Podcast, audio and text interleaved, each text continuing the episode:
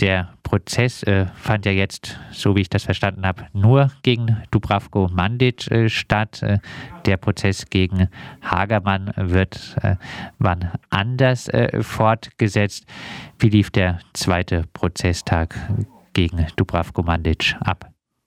Also es wurden erst nochmal über Anträge und den Befangenheitsantrag, ähm, da wurde die Entscheidung verlesen, den Befangenheitsantrag gegen Richter Schuller wegen Nichtzulassung der äh, Nicole Schneiders, also der neuen Verteidigung von Robert Hagermann, wurde eben nicht als äh, Pflichtverteidigerin äh, zugegeben, äh, zu, zugestattet. Und daraufhin wurde ja ein Befangenheitsantrag gegen Schuller äh, gestellt und der wurde halt äh, für ähm, ja nichtig erklärt. Ansonsten war der Tag eigentlich mit Zeuginnenbefragungen und Vernehmungen äh, gespickt. Am ersten Tag ähm, sind ja nicht alle Zeugen äh, vernehmen werden kon äh, kon konnten nicht alle Zeugen vernehmen werden, vernommen werden, Entschuldigung. Und ähm, da gab es jetzt nochmal zwei ähm, Passantinnen, die befragt worden sind und anschließend die Polizei. Und äh, ja, alle berichten eigentlich ziemlich das äh, Gleiche, dass ähm, da zwei äh, ja, aggressiv auftretende Männer auf dieser Brücke waren und eben mit Reizgas um sich gesprüht haben, ähm, warum auch, äh, weswegen dann auch ähm, diese zwei Zeuginnen äh, ja eher mehr versucht haben, dieser Situation aus dem Weg zu gehen, weil sie sie als sehr bedrohlich empfunden haben. Was vielleicht noch spannend war, ist, dass die Verteidigung noch ein Adhäsionsverfahren, also Antrag auf Adhäsionsverfahren das heißt auf ähm, Schmerzensgeld gestellt hat. Darüber wird dann, äh, denke ich, am nächsten Dienstag, äh, wo der Prozess fortgesetzt wird, dann nochmal entschieden. Ähm, die Verteidigung wurden, heißt, äh, Dubravko Mandic möchte Schmerzensgeld haben. Nein, äh, die Nebenklage hat eben dieses Adhäsionsverfahren okay. äh, beantragt und ähm, auch durchringen lassen, dass ein Teil dieses Geldes eben in die ähm, in Projekte, die sich um ähm, ja, Betroffene von rassistischer Gewalt ähm, kümmern, äh, reinfließen soll. Ähm, das so zum Adhäsionsverfahren.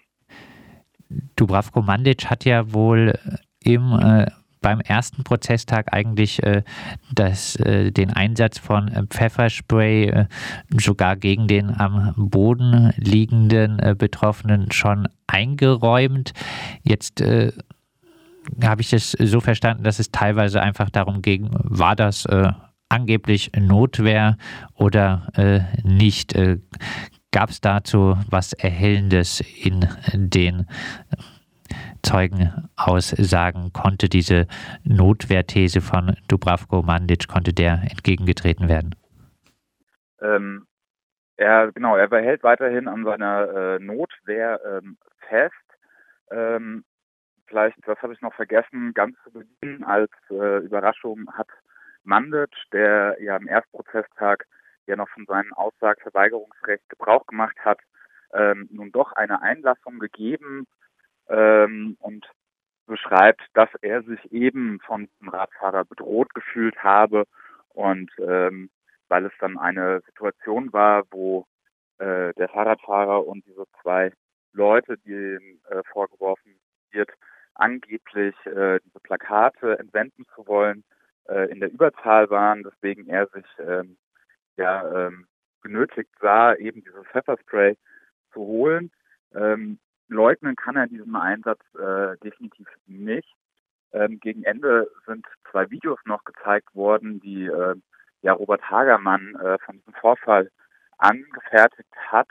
Und dort ist ganz klar äh, ja zu sehen, vor allem im zweiten Video, wie eben dieser Radfahrer äh, ja um Wasser ruft und man sieht, dass er da schmerzverstärkt steht und dann äh, direkt von Dubravko Mandic ein zweites Mal direkt ins Gesicht ähm, einen Stoß von so einer großen Kanne. Da sind 400 Milliliter von diesem Pfefferspray drin. Ähm, da ist so ein äh, ja, Chili ähm, oder ein, ein, ein Zeug drin, ein, eine Flüssigkeit, die ja sehr brennt und äh, eben dann ähm, Atemwegreizung verursacht. Äh, man sieht kaum noch was. Und das ähm, ist ziemlich deutlich auf diesem Video einfach zu sehen. Ähm, erschreckend für mich war, äh, man sieht auch diese Zange, mit der Robert Hagermann eben diesen Radfahrer auf den ähm, Kopf geschlagen hat, zum Glück nur den Helm getroffen hat, die sieht man auch in einem dieser Videos, wie Robert Hagermann eben das aus dem Kofferraum rausholt. Und das ist eine ja schon 20 Zentimeter lange große Blechschere, die oben geschwungen ist und auch eine spitze, äh, äh, Spitze vorne hat. Also das hätte noch deutlich übler für diesen Radfahrer enden können.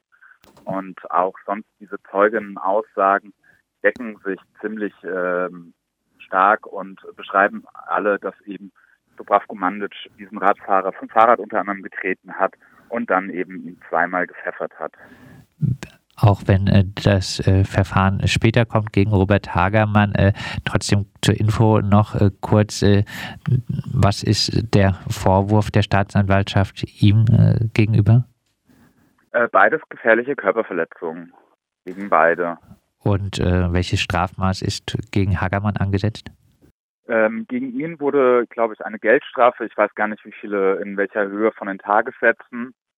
Ähm, daher bin ich jetzt äh, überfragt. Da nicht Aber genau das äh, genaue Strafmaß. Auf jeden Fall scheint das Strafmaß, wenn man bedenkt, dass in Nürnberg äh, Menschen verurteilt wegen, wegen äh, Anschreien der Polizei zu anderthalb Jahren Haft, dann scheint äh, ein Angriff äh, mit einer Zange auf den Kopf, selbst wenn der von einem Helm noch geschützt ist, dann eine Geldstrafe doch ein bisschen absurde, absurd geringer Strafvorwurf, wenn man das so vergleicht. Wie haben sich denn äh, Richterin und äh, Staatsanwaltschaft äh, gegenüber äh, Mandic verhalten am zweiten Prozesstag?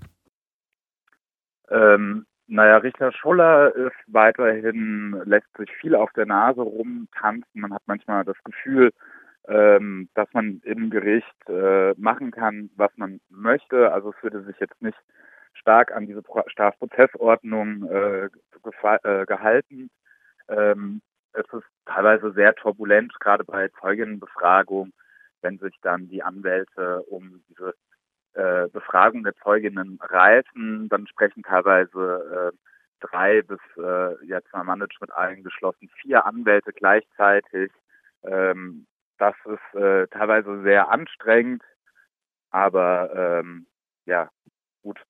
Etwas mehr Strenge wäre vielleicht äh, angebracht, aber ähm, ansonsten ähm, die Staatsanwaltschaft äh, fragt auch nach, also es ist jetzt nicht, dass sie ihm die Bälle zuspielen würden in diesem Gerichtsprozess. Dann vielleicht noch ein paar Worte. Du hast schon gesagt, äh, es äh, gibt jetzt den Antrag auch auf Schmerzensgeld von der Nebenklage. Noch ein paar Worte äh, zur Rolle der Nebenklage. Welche Ziele verfolgt äh, äh, Jens Jansen in dem Verfahren? Na, ähm, die Nebenklage kümmert sich halt darum, dass es ähm, vertritt eben diesen geschädigten Fahrradfahrer und ähm, geht, geht halt darauf ein, dass es eben kein Notwehr war, sondern dass ganz gezielt eben äh, dieser Radfahrer ja angegriffen worden ist, obwohl eben jetzt keine bedrohliche Gefahr von ihm ausging. Das soweit zu der Rolle der, der, der Nebenklage. Abschließend äh, dann mit Bitte um kurze Antwort noch ein äh, Blick auf den nächsten äh, Prozesstag. Wie wird es weitergehen im Prozess gegen Dubravko Mandic? Ähm, Dubravko Mandic und sein äh, Anwalt äh, Lober haben tatsächlich ähm, wollen Robert Hagermann befragen, gegen den eben das Verfahren abgetrennt worden ist.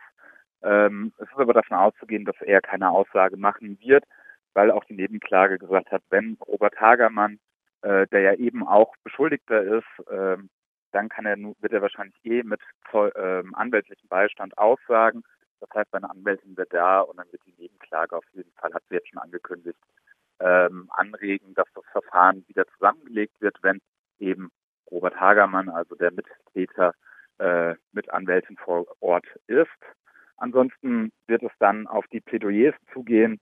Das heißt, wir werden äh, drei Plädoyers sehen und es dann hoffentlich dann auszugehen, dass dann auch am Dienstag das Urteil gesprochen wird.